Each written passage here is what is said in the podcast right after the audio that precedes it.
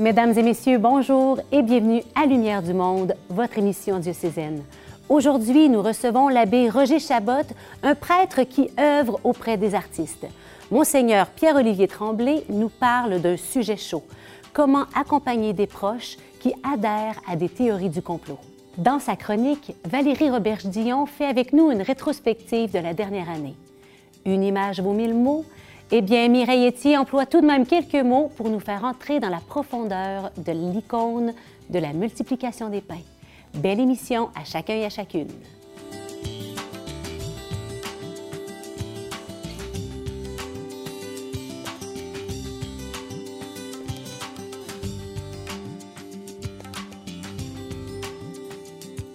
La semaine dernière, nous avons écouté une œuvre extraordinaire, le Stabat Mater de Pergolesi, qui est interprété par des jeunes artistes de notre région. Cette prestation nous a été offerte par la Clarté Dieu.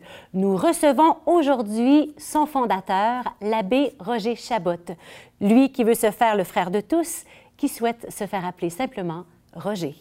Bonjour, Roger. Bonjour, Geneviève. Bienvenue à Lumière du Monde. Merci beaucoup de m'accueillir. Ah, ben, avec grande joie. Alors, la clarté Dieu, qu'est-ce donc que cette œuvre? La clarté Dieu, c'est, c'est une œuvre d'Église. Mm-hmm. C'est un ministère. C'est un ministère de présence. De présence gratuite. Mm-hmm. De présence euh, au monde des artistes et aux chercheurs de beauté, aux chercheurs de sens. On, on, on prend souvent l'image du pont la clarté de Dieu, c'est un pont entre deux mondes. Encore faut-il avoir les pieds dans les deux mondes, mhm. dans celui de, l'art, de la culture et celui de l'Église. Alors, comme prêtre et comme artiste, je peux, j'ai cette chance d'être bien assis euh, sur les deux mondes. Donc, vous êtes artiste?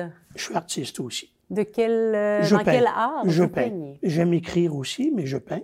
J'ai plus beaucoup le temps de peindre, mais j'ai peint beaucoup. Et je continue de, de, de mettre dans, dans, mon cahier des, des couleurs, des, des, mots, des... Des croquis? Des croquis. C'est le cahier dans lequel je prends mes petites notes quotidiennes. Mm-hmm. euh, J'écris beaucoup d'impressions. Euh, je, je mets quelques couleurs, je mets des mots, je mets des noms de personnes. Puis c'est... Il suit beaucoup mon bréviaire. Je m'en sers beaucoup pour ma prière. Mm. Je me sers beaucoup de mon agenda pour ma prière quand je rencontre quelqu'un, euh, j'écris son nom. Alors le soir, euh, à l'occasion des vêpres ou à l'occasion de complis, je peux nommer les personnes que j'ai rencontrées dans la journée. Je vais être dans votre prière ce soir, alors. Exactement. Et tous ceux qui nous écoutent. exactement. Euh, dans ce sens-là, je pourrais raconter une autre petite anecdote. Un jour, une dame est venue à la messe et j'ai une habitude, peut-être un tic, de temps en temps, je tiens mon étole comme ça. Mm-hmm. Et euh, elle s'en était perçue, puis elle m'a demandé pourquoi je tenais mon étole comme ça. Et je lui ai dit que c'est une habitude que j'ai prise parce que de temps en temps, des gens m'appellent pour me confier des intentions de prière. Et comme je suis le pasteur d'une communauté, j'aime bien tenir mes brebis sur mes ah. épaules pour pouvoir mieux les descendre dans mon cœur. Mm-hmm. Alors de temps en temps, cette dame me téléphone puis elle me dit euh, pourriez-vous me prendre sur vos ah. épaules aujourd'hui pour que je, que je puisse compter sur votre prière. Alors, dans mon cahier, dans... Je suis curieuse. J'écris, des, mes pensées, mes recherches. J'écris quelques mots, je mets des couleurs. C'est votre cœur, hein? C'est mon cœur, c'est ça. Merci de nous le partager. Quelle est la spiritualité sous-jacente à la clarté de Dieu? Ben, je dirais que c'est la spiritualité qui, qui est la mienne mm-hmm. quand j'étais séminariste j'ai euh, j'ai été à même de, de méditer, de réfléchir sur le récit des disciples d'Emmaüs. Ah, ça tombe bien, c'est temps de Pâques. Exactement. Et je me suis retrouvé tout de suite là-dedans mm. et j'ai su que ça serait la couleur de ma vie. Ah, c'est bon. Jésus qui fait route avec. Jésus qui s'approche d'abord, mm-hmm. qui s'approche de deux disciples qui étaient un peu découragés, euh, déçus, euh, attristés. Dans le brouillard. Dans le brouillard, dans le doute. Jésus s'approche d'eux, simplement, gratuitement. Il fait route avec eux, il marche avec eux, sur leur chemin à eux, à leur vitesse à eux. Et c'est là que petit à petit, il les invite à lire les Écritures et, à partager le repas, à rompre le pain. Et c'est là que leurs yeux s'ouvrirent. Alors, dès, dès ma formation au grand séminaire, euh, j'ai su que ça serait la couleur de ma vie. Et j'ai eu cette grâce de, d'avoir des ministères qui me permettent de laisser vivre en moi cette spiritualité de la rencontre de l'autre. Mais c'est sûr que je me fais tout particulièrement proche des artistes, euh, par des visites d'ateliers, des, euh, et toutes sortes de, de, toutes sortes de manières. Évidemment, la vie a changé beaucoup Oui. depuis un an. C'est assez difficile de dire qu'est-ce qu'est la clarté de Dieu En ce moment. parce que euh, on définit souvent une œuvre par ce qu'elle fait. Pendant 25 ans, on a fait des, des rencontres d'artistes, des déjeuners, euh, des, euh, des soirées de poésie, des expositions, des récitals. Des... On a fait toutes sortes d'activités avec. Actuellement, depuis un an, on ne peut plus faire d'activités en présence. Mais j'ai jamais autant travaillé. C'est vrai. J'ai jamais autant travaillé parce qu'il y a toutes sortes de manières de se faire proche. Alors, de ce temps-ci, je me sens un peu comme un novice.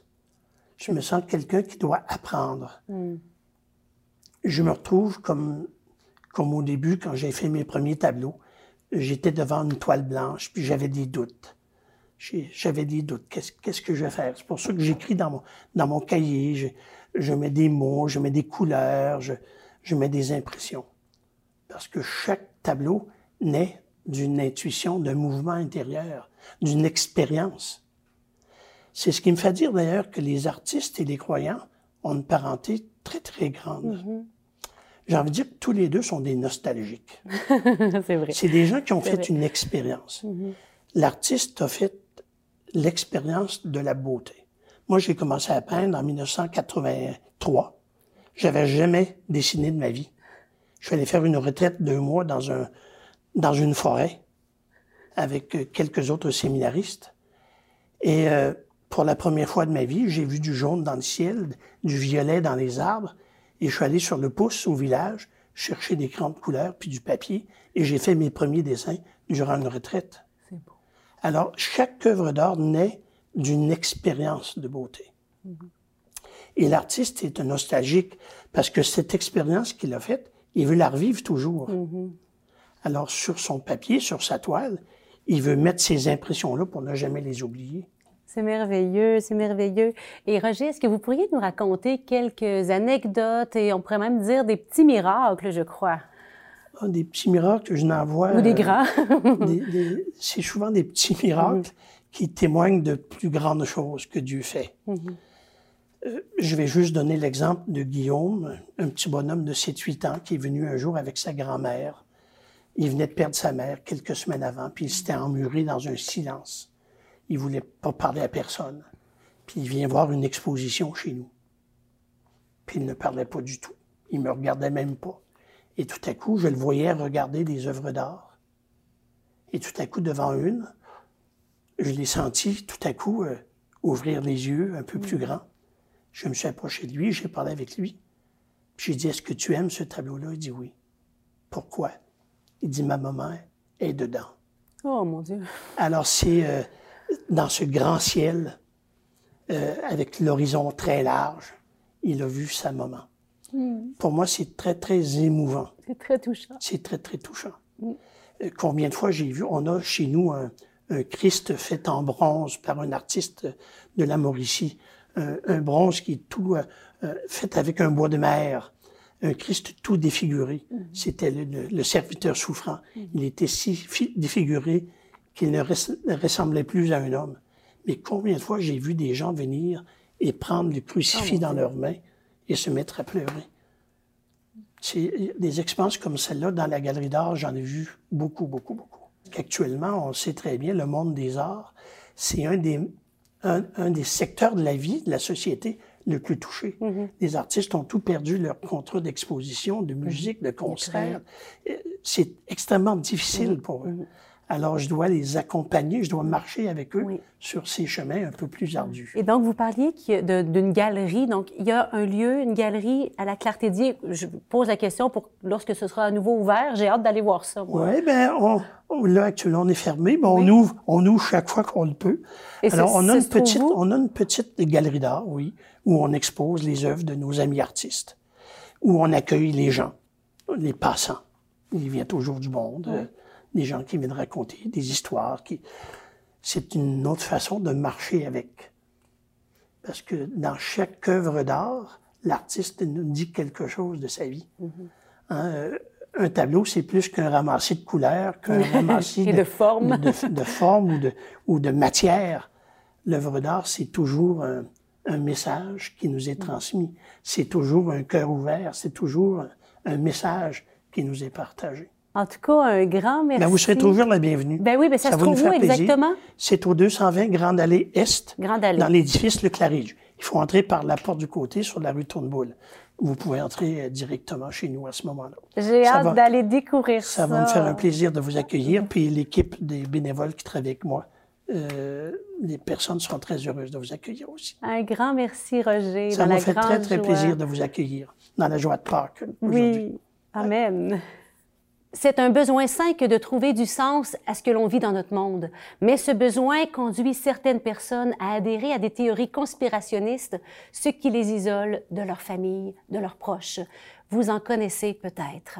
Monseigneur Pierre-Olivier Tremblay, administrateur du diocèse de Trois-Rivières, nous donne des pistes pour accompagner ces personnes.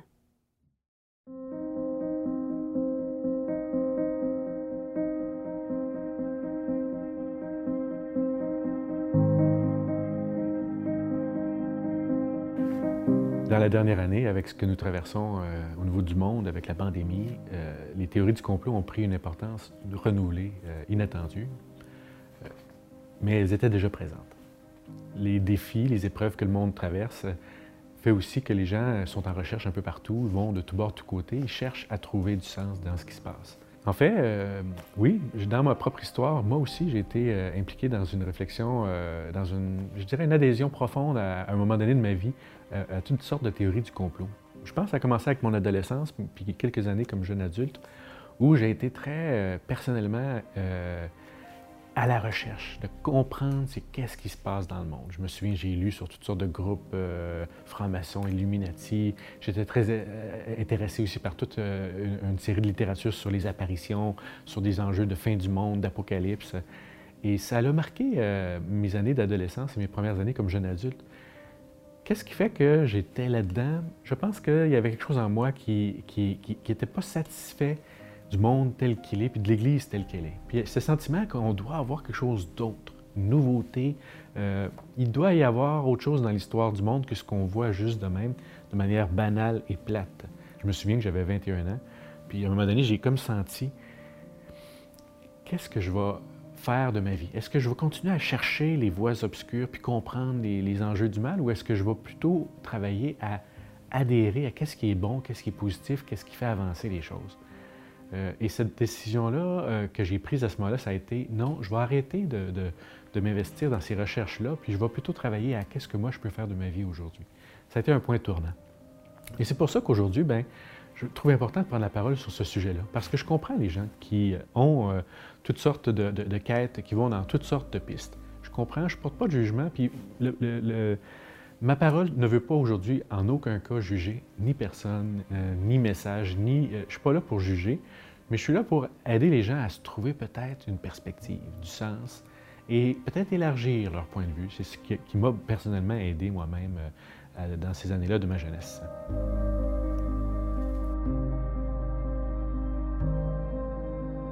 Évidemment, les sciences, tant l'histoire, la psychologie, les sciences sociales, nous disent ceci, attention, des complots, ça existe, il y en a. Faut pas être naïf. Il y a des gens qui se mettent ensemble, qui ont des intérêts, qui bougent des choses. Euh, il y a dans l'histoire toutes sortes de complots qui ont été avérés, des complots politiques, des complots euh, de toutes sortes de nature. Et ça, ben, on ne peut pas nier ça. Le problème n'est pas l'existence ou non de complots. le, problème ici, dans le cas des théories du complot, c'est que c'est une manière de penser qui amplifie et qui, a une forme de, confusion par rapport à tout ça qui va avoir des effets très importants pour la suite des choses. La psychologie, par exemple, va, questionner pourquoi les gens adhèrent aux théories du complot avec toutes sortes de pistes fort intéressantes. Un des éléments qu'on constate actuellement, c'est le sentiment d'impuissance. Donc, on vit tellement de changements sociaux, on ne sait pas où est-ce qu'on est, où est-ce qu'on s'en va il arrive euh, des vagues d'immigration, il y a des, nouveaux problèmes de santé euh, publique, il y a la question des insécurités euh, politiques et, financières. Devant un ensemble de facteurs, les gens se sentent impuissants. Et c'est plus facile d'être dans la recherche des coupables que dans la, prise en charge, parce que justement, l'impuissance implique un sentiment de je ne peux rien faire, je ne suis pas en mesure d'agir.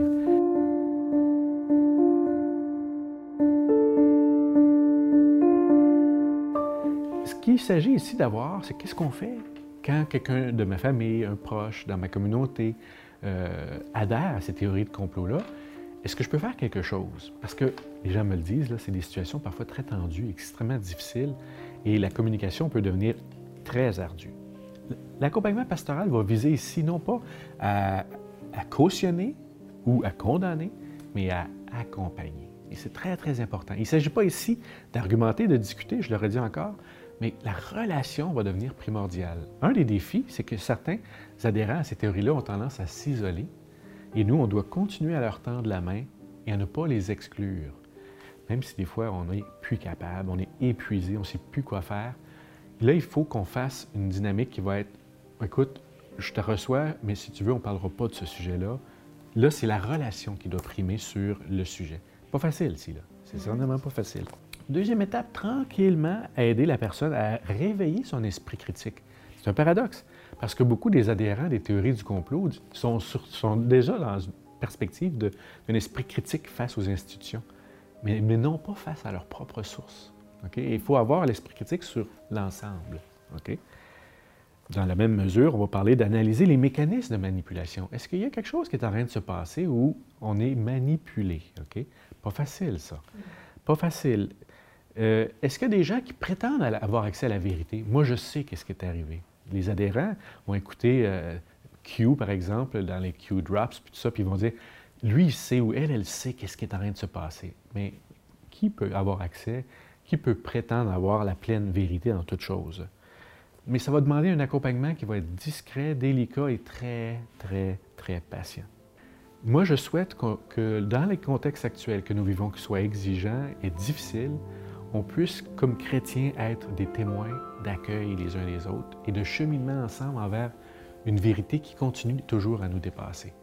Oui, il y a des problèmes dans le monde, puis des problèmes sérieux, puis le mal existe, c'est certain. Mais le bien est plus fort que tout.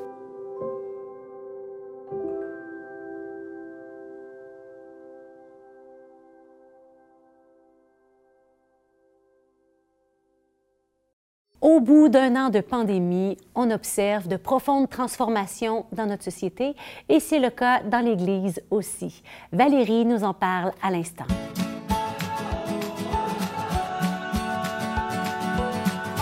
Bonjour Valérie. Bonjour Geneviève. Alors, pour ta dernière chronique de l'année, tu nous parles des conséquences de la pandémie. Hein? Si on pense aux séquelles de la pandémie, qu'est-ce que tu observes comme directrice des communications?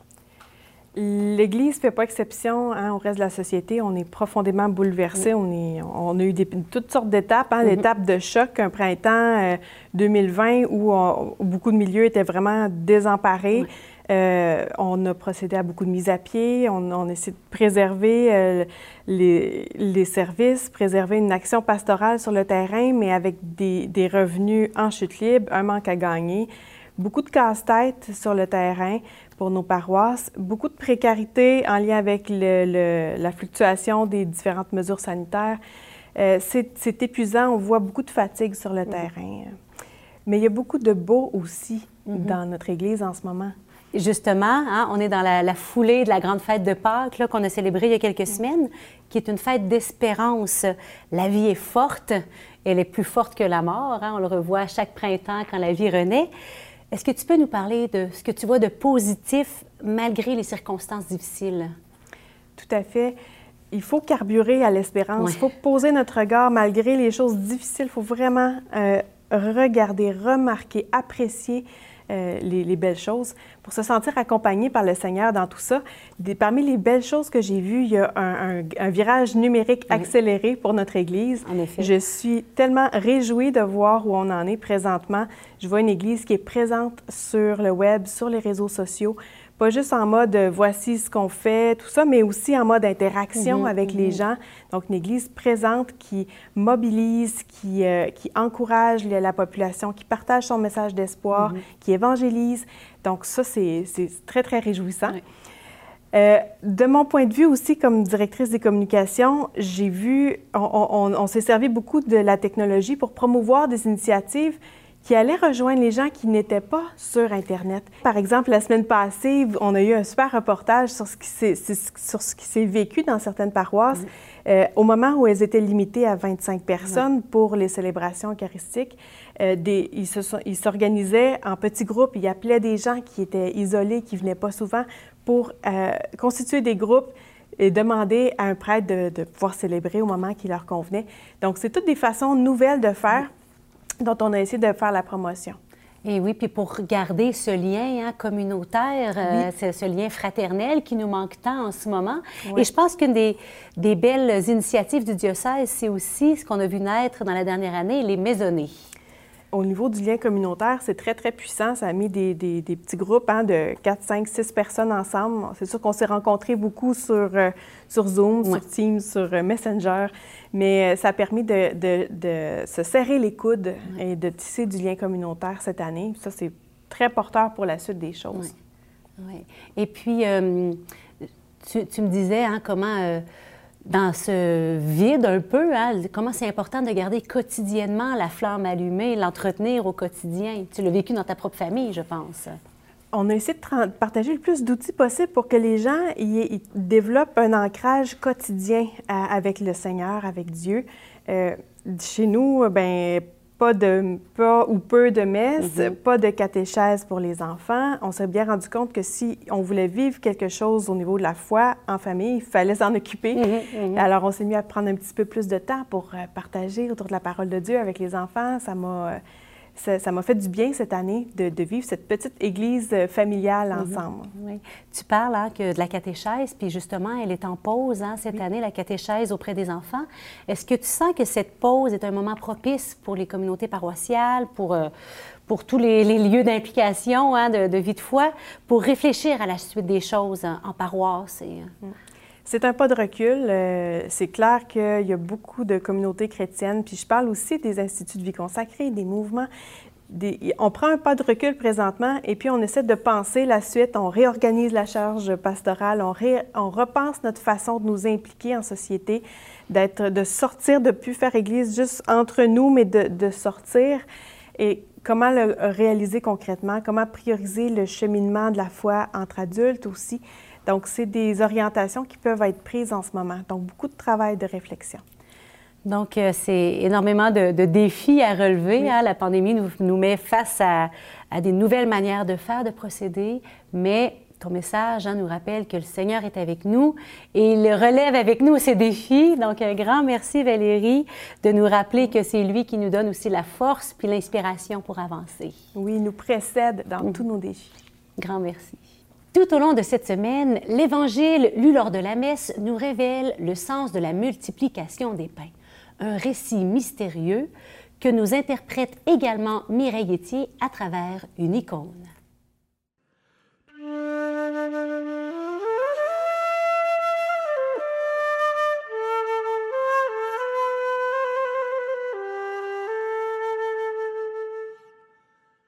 La multiplication des pains un mystère d'abondance, un mystère de courroie de transmission entre Jésus et ceux pour qui il vient, ceux qui sont en service auprès d'eux. Le ciel est bleu.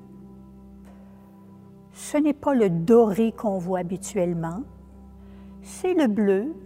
Ce n'est pas un bleu de, de désastre, c'est le bleu, le bleu du ciel. Les montagnes sont hautes. Ça nous dit la présence de Dieu. Et puis, si on regarde l'icône, on est comme en deux temps. On a Jésus d'un côté, droit, comme une chandelle allumée, droit dans sa royauté, et en même temps, c'est le berger qui est attentif à ceux qui ont faim, à ceux qui ont soif c'est en même temps l'enseignant, avec son étole, son manteau sur l'épaule, parce qu'il il nourrit non seulement de pain, mais de la parole. Il nourrit tous ceux qui sont près de lui. Les apôtres n'ont peut-être pas vu qu'on ne pouvait pas les retourner à cette heure-là. Petit poisson, sept petits pains, sept petits pains, et ils vont rester sept corbeilles. Un chiffre de perfection. Jésus se tient debout, les mains levées. On a presque l'impression du prêtre au moment de la consécration et au moment d'élever le pain.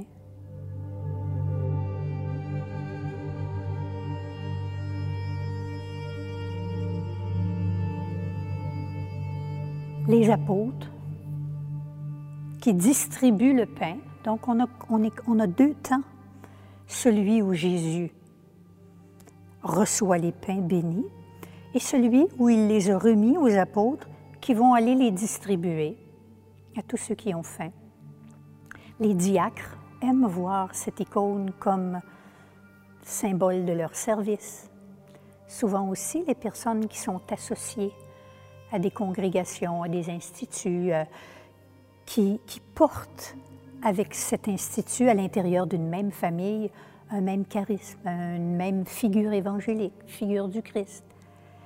Alors ils aiment beaucoup voir ici, ils apportent à Jésus le petit pain de leur charisme, Jésus le leur retourne, déployez-le. Mystère d'abondance. Six corbeilles, mais une septième.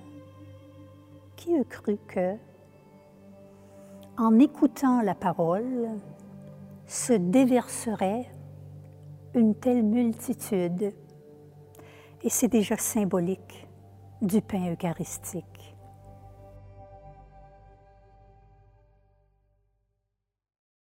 Merci d'avoir été des nôtres. Merci Valérie pour ta présence. Bien, ça me fait plaisir. Merci à toute l'équipe. Félicitations pour la belle saison qui se termine déjà la semaine prochaine. J'ai vu que vous aviez des invités vraiment intéressants sur le plateau. Oui, entre autres une de tes amies, Geneviève Laroche, qui nous parle de justice alimentaire. C'est merveilleux cette femme-là. C'est une grande amie. Je suis contente qu'on puisse lui tendre le micro la semaine prochaine. J'ai hâte de la rencontrer. Et aussi, en ce dimanche des vocations, nous nous demanderons si des jeunes pensent encore à devenir prêtre aujourd'hui en 2021. Nous aurons la grande joie de recevoir notre archevêque, le cardinal Lacroix. D'ici là, restez connectés sur la page Facebook, le site internet ecdq.tv pour suivre nos capsules vidéo.